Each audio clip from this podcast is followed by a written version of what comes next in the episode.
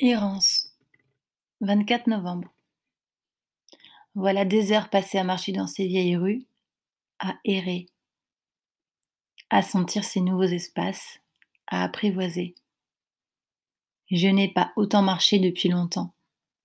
Jamais autant marché que pendant le confinement. Ces dernières semaines, j'ai repéré une bataille en dedans de moi.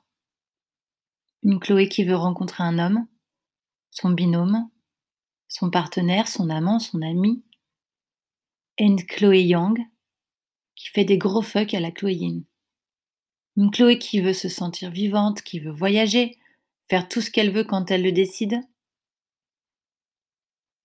Ces derniers jours, je suis fatiguée de cette bataille.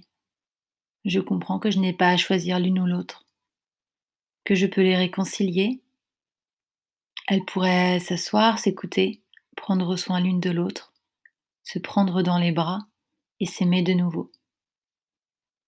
Une d'elles veut grandir, prendre sa place, sortir un livre, jouer un spectacle, créer une entreprise, aménager un van,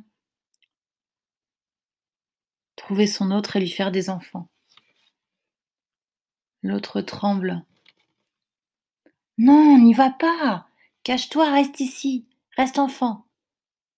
Peut-être que si tu restes petite, tes parents vont rester vivants toujours? Et si on se mettait tous sur pause? Je ne peux empêcher mes larmes de se jeter du haut de mes yeux.